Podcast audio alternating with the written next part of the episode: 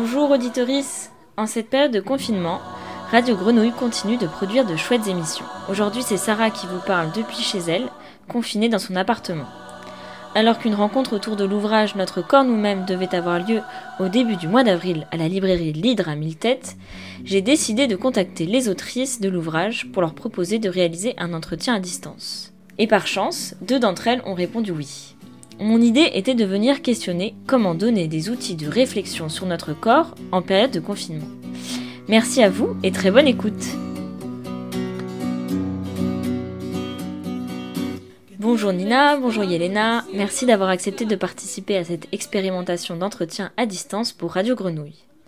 Pour présenter l'ouvrage Notre corps nous-mêmes aux auditorices, pourriez-vous nous parler de ce guide avant votre travail de réactualisation? Car cette édition, parue le 20 février dernier, est une édition entièrement réécrite du manuel féministe historique des années 70. Bonjour euh, Sarah, moi c'est Nina, Nina Fort. Euh, si, si, si tout s'était passé comme prévu, on se serait rencontré à l'Hydro Mille Têtes euh, avec Mathilde Bléza, qui est une autre co-autrice de Notre Corps Nous-mêmes, une des, une, des, une des autrices, et, et on aurait pu parler à ce moment-là du livre, mais le confinement en a décidé autrement. Salut Sarah, donc euh, c'est Yelena. Alors euh, ce livre donc, qui s'appelle euh, en fait Notre corps nous-mêmes, il a une, une, histoire assez longue maintenant. Donc à l'origine c'est un livre américain qui s'appelait Our Bodies Ourselves, qui est d'abord paru d'ailleurs sous la forme d'une brochure en 1973, qui a été écrit par le collectif de Boston pour la santé des femmes. Et il a ensuite été adapté en France en 1977 euh, et imprimé jusque dans les années 90 et euh, jamais réactualisé depuis. Euh, il a aussi été adapté dans plus de 60 pays, donc à travers le, monde. Nous, ça nous paraissait important de réactualiser ce livre aujourd'hui, bah, d'une part parce que, comme je le disais, ça faisait maintenant plus de 40 ans qu'il n'avait pas été réactualisé et on a surtout fait le constat qu'en fait il existait rien de similaire aujourd'hui.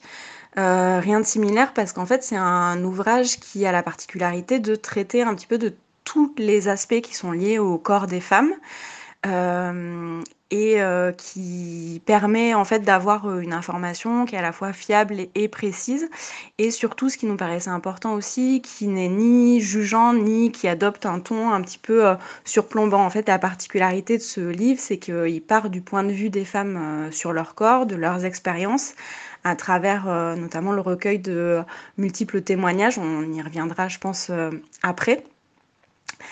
En fait, euh, ce livre, bah, c'est un livre vers lequel on peut se tourner quand on a des questions, dans lequel on peut piocher, qui aborde une multitude de thèmes qui passent de la sexualité, la question du genre, le travail, le travail domestique, le travail salarié, l'accouchement, la contraception, la santé, les violences. Euh, et donc on, peut euh, comme ça euh, le feuilleter, le consulter quand on se pose des questions sur un sujet, sur l'autre. et donc on l'a pensé un petit peu comme ce lieu un peu refuge et aussi comme, comme un livre qui soit une arme pour permettre aux femmes de se défendre que ce soit des, injonctions, des violences et de l'appropriation qui est faite de leur corps. Euh, ce livre, il s'inscrit aussi quand même dans une histoire qui est, politique. Hein. À l'origine, le collectif de Boston pour la santé des femmes, euh, il s'inscrit dans le mouvement qu'on appelle le mouvement de self-help, euh, qui encourage les femmes à se réapproprier un petit peu les savoirs autour de leur corps. Et nous, ça nous paraissait aussi important de nous inscrire dans cette histoire politique et militante et euh, de traiter euh, ces sujets liés au corps euh, d'un point de vue féministe et d'en faire des, vrais sujets qui soient politiques. pour finir peut-être sur, sur l'affiliation la, avec l'ouvrage, en tout cas français d'origine, c'est vrai que nous, on s'y référait souvent à cet ouvrage d'origine, et il y a plein de choses qui ont évolué hein, et qui qui justifie qu'on la nécessité de le réactualiser, des choses sur la contraception, la PMA, euh, la façon dont on considère euh, l'homosexualité par exemple, euh, mais on s'est aussi surtout aperçu que ben, en fait il y avait quand même moins de choses qui avaient changé qu'on qu'on pouvait l'imaginer. Et, souvent, en écrivant, en faisant les récoltes de témoignages, on, s'est aperçu qu'il y avait beaucoup de choses qu'on avait l'impression de redécouvrir et, et qui étaient déjà déjà hum, écrites dans l'ouvrage d'origine. Euh, nous, avec Nina, on a travaillé sur la partie sur la sexualité, par exemple, et, c'est vrai que euh, la remise en cause de la pseudo-libération sexuelle, par exemple, c'était déjà quelque chose qui était très présent dans l'ouvrage d'origine, et que finalement, en fait, les, bah, mécanismes de domination euh, patriarcale qui s'exercent sur nos corps et l'appropriation qui en est faite euh, par les hommes, euh, elle, euh, elle, est toujours. Enfin, ces mécanismes-là, ils persistent encore aujourd'hui. Merci beaucoup pour ce retour historique de la longue histoire de cet ouvrage féministe. Est-ce que vous pourriez maintenant vous présenter et nous raconter de qui est constitué le collectif d'autrices dont vous faites partie? Comment vous êtes-vous rencontrés et comment l'idée de la réactualisation du livre a-t-elle émergé? Pour ce qui est de présenter un petit peu le, collectif, donc le collectif euh, Notre Corps Nous-mêmes, il regroupe euh, les huit autrices, il s'est créé en 2016. Euh, en fait, à l'origine, c'est Marie Herman, donc éditrice, qui a contacté certaines d'entre nous avec ce projet de réactualiser Notre Corps Nous-mêmes. Et en fait, très rapidement, on a souhaité que le, groupe d'autrices puisse un peu refléter la diversité des femmes à qui on voulait s'adresser. Et on a essayé euh, bah, d'élargir ce, collectif qui était assez homogène au départ hein, et euh, qu'on a souhaité euh, bah, le plus divers possible, que ce soit au niveau de l'âge, des orientations sexuelles, de l'origine, des catégories sociales. Euh, donc dans le collectif aujourd'hui, il y a des journalistes, euh, Mathilde Blézan, Nike Deken, qui a euh, aussi fait les schémas. On a une sage-femme à la retraite, Hélène de Gainsbourg, deux étudiantes, Nana Kinski et Nati Fofana, qu'on a contactées car elles tenaient un blog afroféministe. Il y a une anthropologue qui travaille sur les questions de santé, notamment Monia, Monia. Nina, qui est réalisatrice, et moi-même qui ai fait des études de genre. Et donc voilà, ça c'est le, le collectif euh, qui euh, s'est occupé de la réécriture du livre. Et euh, qui, donc ce collectif, comme je disais, on l'a voulu le plus varié possible, aussi parce que dans la méthode qu'on a adoptée pour l'écriture du livre, on est en fait partie de nous. Donc comme je le disais tout à l'heure, le livre, il a la particularité de se baser sur des témoignages de femmes et donc en fait, pour chacune des parties euh, qu'on a traitées, euh, on est d'abord parti de nos récits, de nos expériences et de nos vécus. On faisait des ateliers euh, de discussion entre nous et ensuite on est parti à la recherche de témoignages à travers des ateliers collectifs ou des entretiens individuels qu'on a menés pendant les deux, trois ans de travail autour de l'ouvrage. On a rencontré plus de 400 femmes à travers la France, euh, dans tout un tas de, villes différentes. Euh, là aussi, en faisant attention à essayer de recueillir une parole qui soit la plus diverse possible et qui puisse un petit peu refléter la multiplicité des expériences des femmes. On a aussi euh, contacté euh, à travers euh, des collectifs des, femmes pour avoir des expériences particulières. Donc on a notamment travaillé par exemple avec le collectif ZEF à Toulouse, travaillé auprès de femmes en situation de handicap mental qui travaille dans les ESAT. Euh, on a fait des ateliers avec euh, le centre LGBT de Paris. on a fait des ateliers plus ciblés avec par tranche d'âge aussi, avec des adolescentes, des ateliers avec des femmes rurales. Merci Elena pour ces clarifications. J'aimerais désormais parler avec vous de votre ouvrage dans la période trouble que nous traversons. Depuis la mi-mars dernier, le contexte du confinement bouscule beaucoup de choses qui relèvent du fait quotidien jusqu'au fait sociétal. Cette situation me semble nous obliger à penser les questions relatives au corps et nous amène à redoubler d'attention sur le travail des femmes dans nos sociétés. Vous l'avez très bien explicité sur un post Facebook de la page Notre corps nous-mêmes. Parmi les métiers les plus sollicités pour la gestion de l'épidémie Covid-19, les femmes sont en première ligne. Elles sont majoritaires dans les métiers de l'enseignement, du soin, aide-soignante, auxiliaire de vie, infirmière, les métiers du care, assistante maternelle, assistante à domicile, femme de ménage, et dans la grande distribution, par exemple caissière. Et tout ça pour des salaires souvent très bas. Elles sont aussi celles qui réalisent la majorité du travail domestique et du travail du care gratuit. Travail aussi invisibilisé que nécessaire socialement, d'autant plus dans la période actuelle de confinement. Alors que dire selon vous de ces questions liées au travail rémunéré ou non des femmes dans cette période? Comment un féminisme appliqué au quotidien peut constituer une aide pratique? Et comment vous êtes-vous posé la question du travail du care, du travail salarié et du travail domestique dans l'ouvrage réactualisé Notre corps nous-mêmes?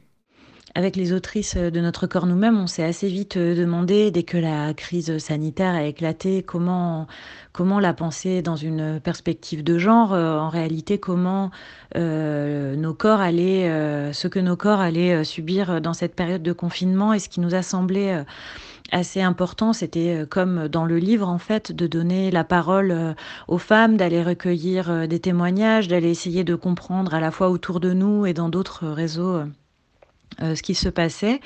Euh, et ce qui nous est apparu en fait dans les semaines qui viennent de passer, c'est que au final euh, des mécanismes déjà à l'œuvre avant le confinement sont renforcés ou exacerbés par la crise et notamment en fait euh, euh, la charge de travail énorme qui va reposer sur, euh, sur les femmes, sur leur corps, travail à la fois domestique et salarié. Et c'est vrai que on est vraiment très touché par le fait qu'on puisse, par exemple, déscolariser tous les enfants et proposer aux parents de télétravailler sans jamais se poser la question de comment on organise un temps familial et un temps professionnel en même temps, sachant que c'est souvent les femmes qui, qui gèrent cette, cette combinaison-là et que en réalité, télétravailler euh, quand on a des enfants euh, en bas âge ou même des enfants jeunes euh, ou des enfants tout court d'ailleurs, ben, c'est pas possible. On peut pas faire un travail salarié parce que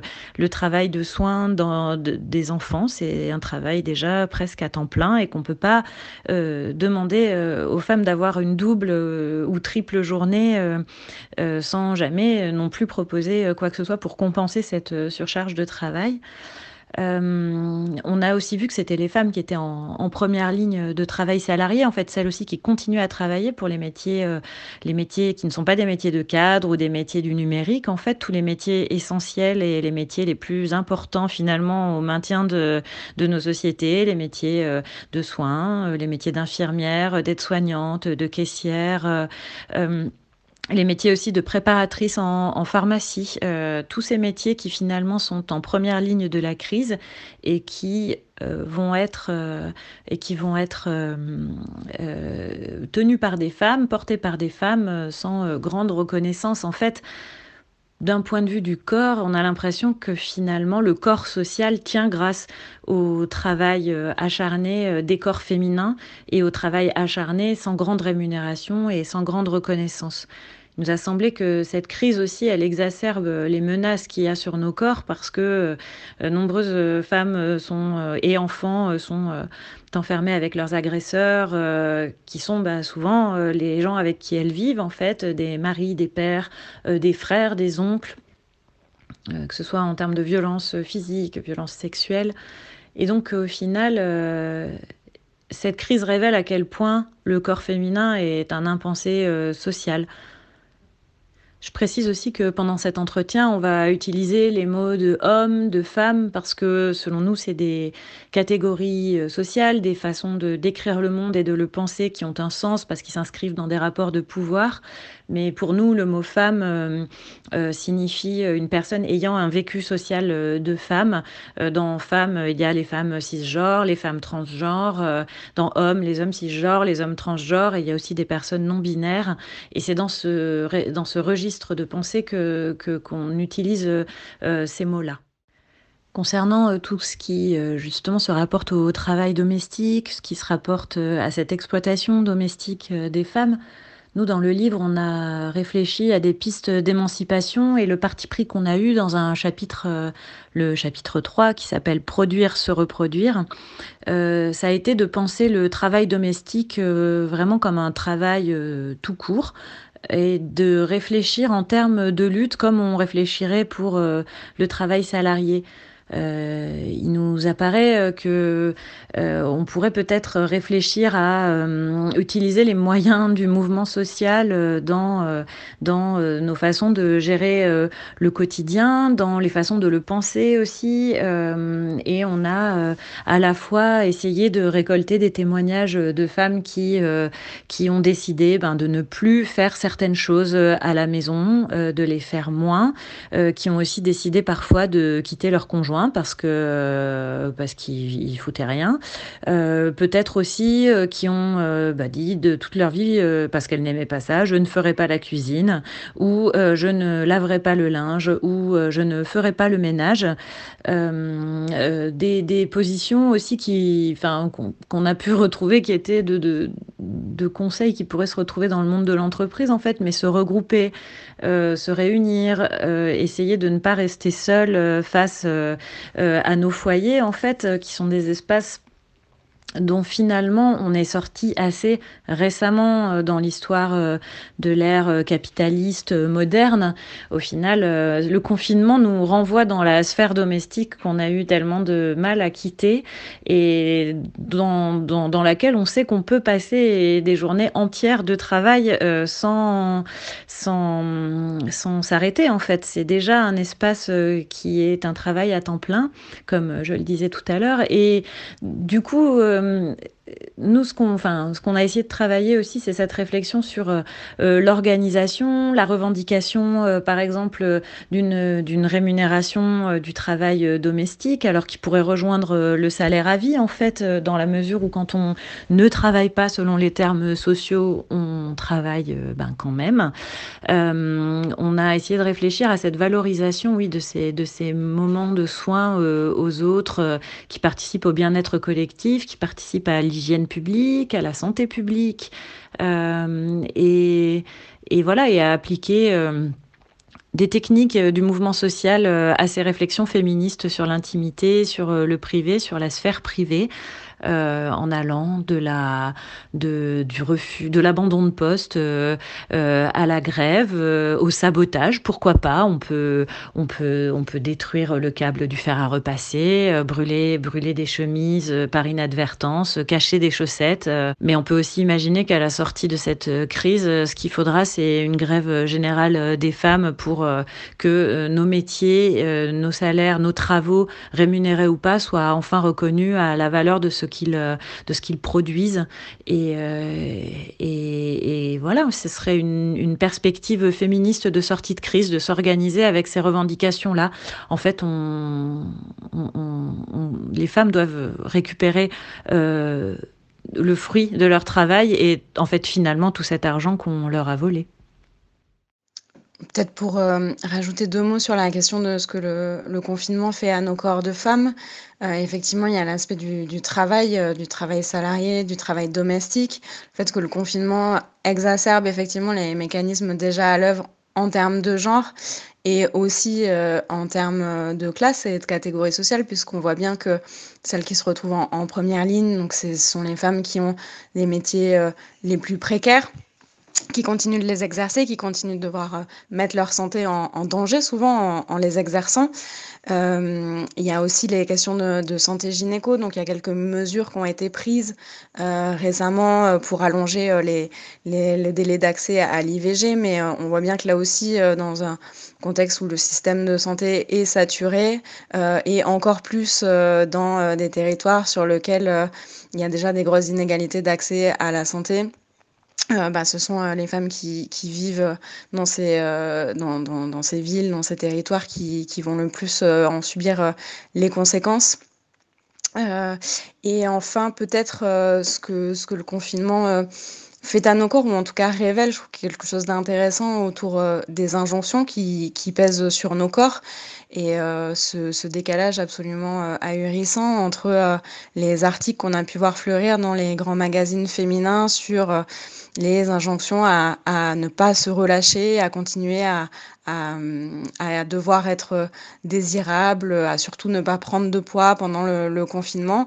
Il y a eu tout un tas d'articles autour de ça euh, qui, révèlent à quel point, euh, même dans un contexte qui est euh, celui-là, euh, les injonctions à la féminité et à la beauté continuent de peser sur, nos corps de façon très forte.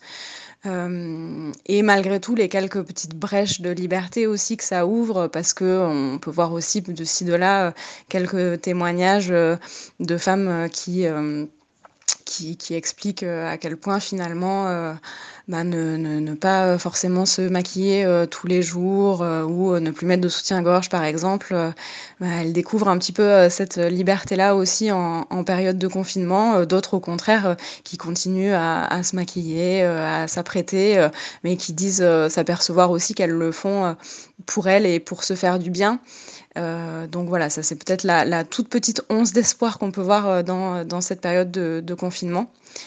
Euh, et, peut-être une dernière chose, mais là c'est une réflexion un peu plus personnelle qui me vient, c'est que je, je, me dis aussi euh, que, j'ai peur aussi que, comme d'habitude, on, on, non seulement on mesure pas les impacts euh, que le confinement va avoir euh, sur, euh, sur les femmes en particulier, mais que ça soit complètement rendu invisible par le fait que euh, cette assignation à l'espace domestique et à l'intérieur, elle est, elle est tellement assimilée depuis longtemps euh, que, finalement on, va peut-être euh, moins mesurer les impacts négatifs que euh, peut avoir cette restriction des libertés pour les femmes, puisque on s'imagine, en tout cas l'imaginaire qu'on nous inculque, que, les femmes sont faites finalement pour l'espace domestique. Merci pour ces réponses. Avec le confinement, nous devons redoubler de vigilance sur la très probable augmentation des violences envers les femmes et les enfants. Comment avez-vous abordé la question des violences psychologiques, sexuelles et des violences conjugales dans votre ouvrage? Que vient ajouter, selon vous, le contexte du confinement à ces situations dramatiques?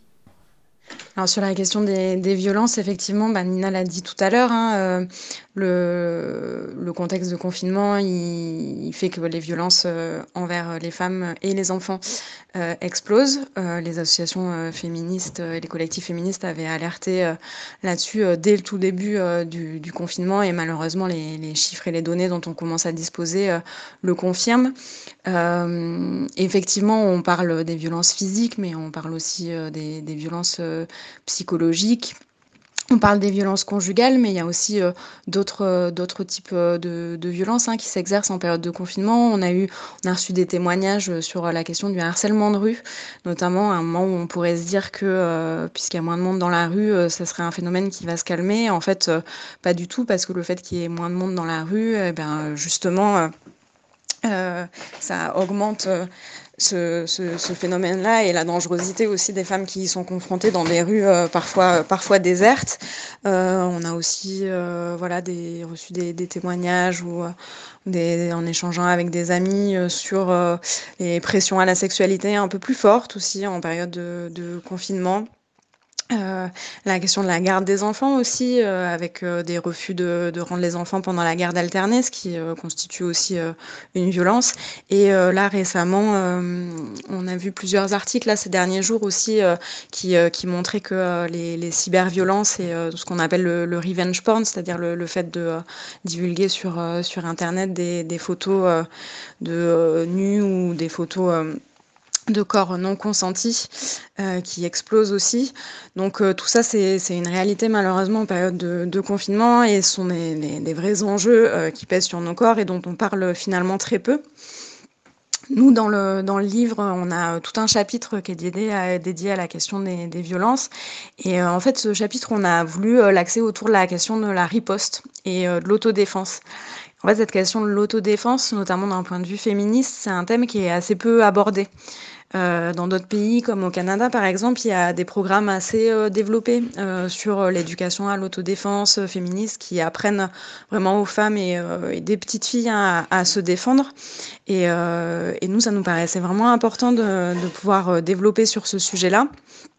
Euh, de montrer un petit peu les différentes techniques qui existent, euh, qu'elles soient euh, des techniques de riposte verbale, mais aussi de riposte physique, de montrer que, que, pour répondre aux violences, il faut d'abord savoir les identifier, se faire confiance, mettre des mots sur, sur nos vécus, comprendre aussi ce qu'elles font, ce qu'elles provoquent dans nos corps.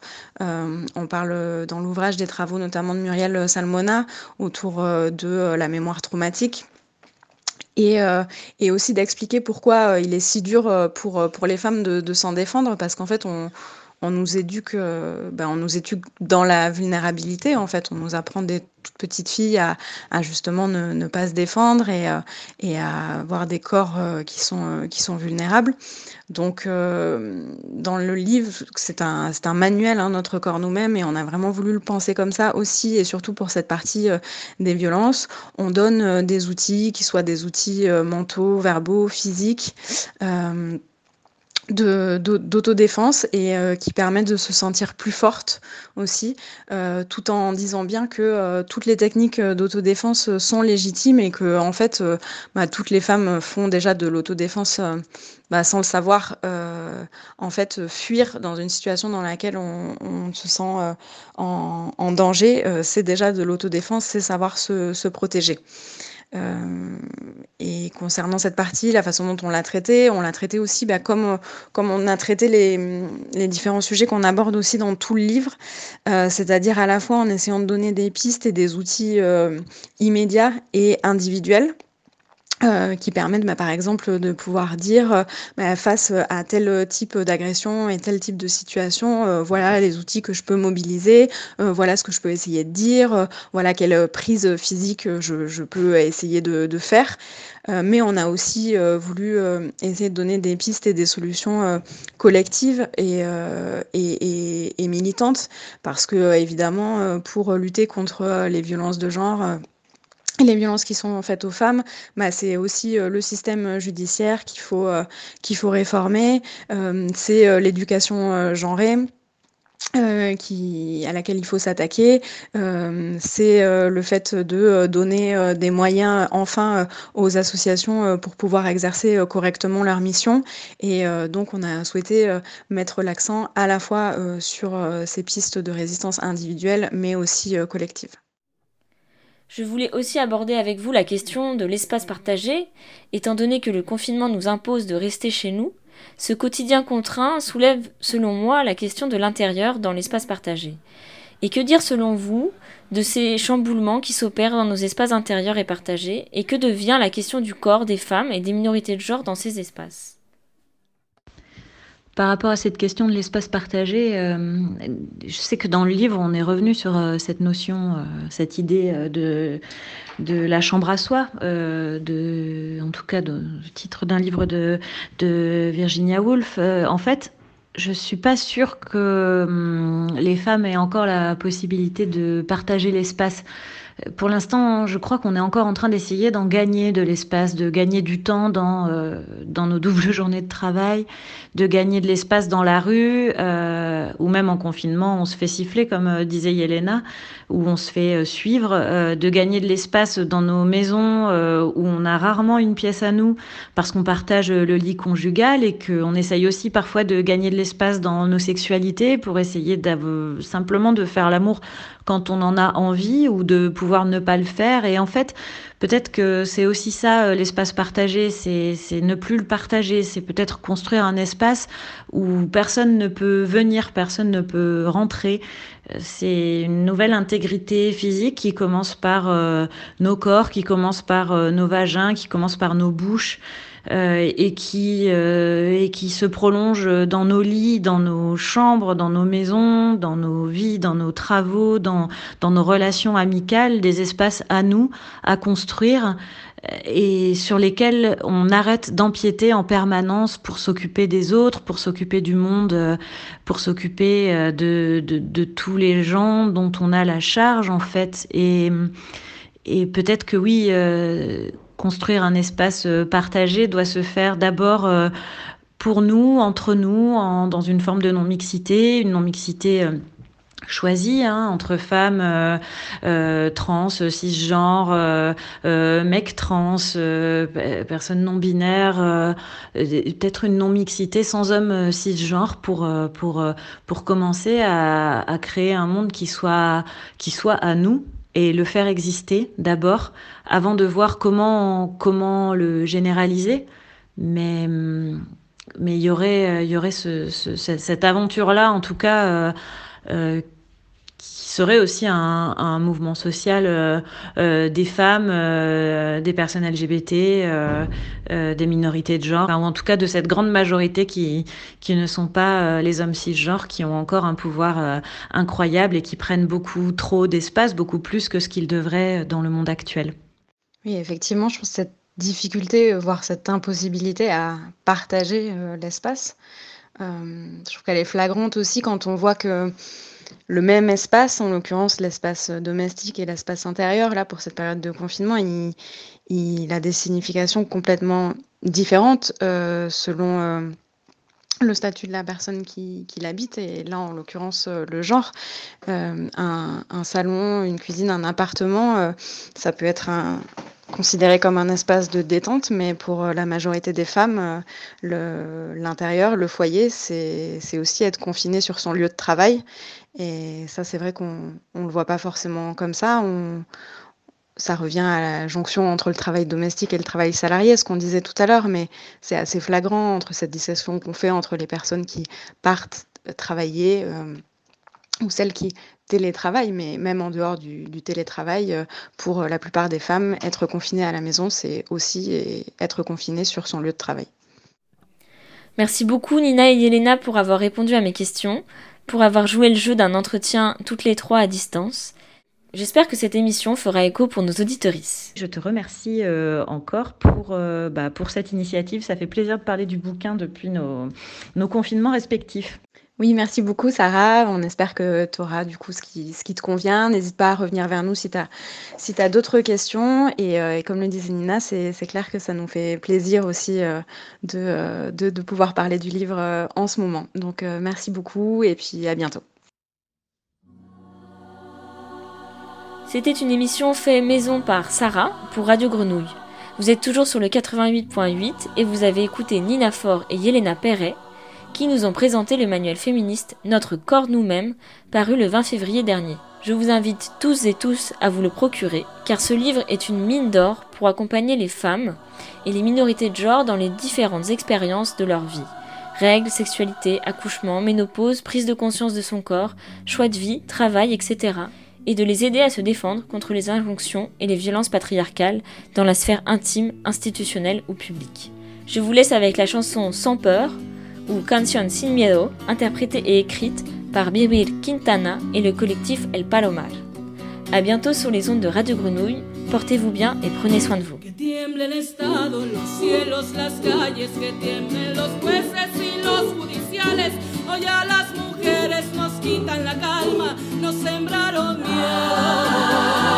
Nos crecieron alas.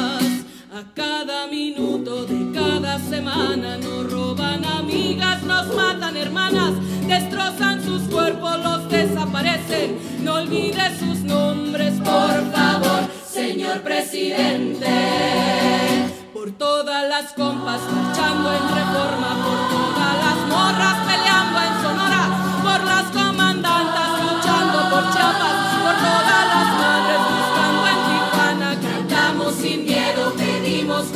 justicia, gritamos por cada desaparecida, que resuene fuerte, nos queremos vivas, que caiga con fuerza el feminicida. Yo todo lo incendio, yo todo lo rompo. Si un día algún fulano te apaga los ojos, ya nada me calla, ya todo me sobra. Si tocan a una, respondemos todas. Soy Claudia, soy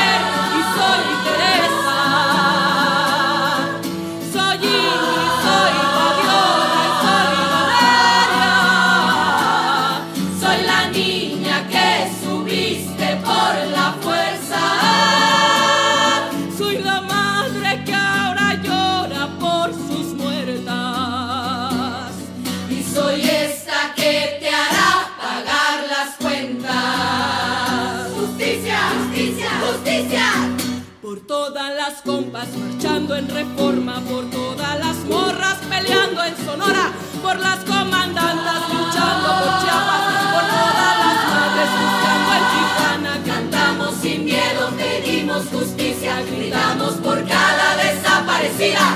Que resuene fuerte, nos queremos vivas, que caiga con fuerza el feminicida, que caiga con fuerza el feminicida.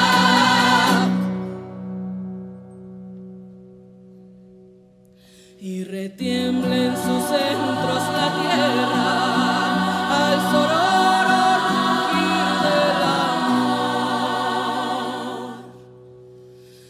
Y retiembla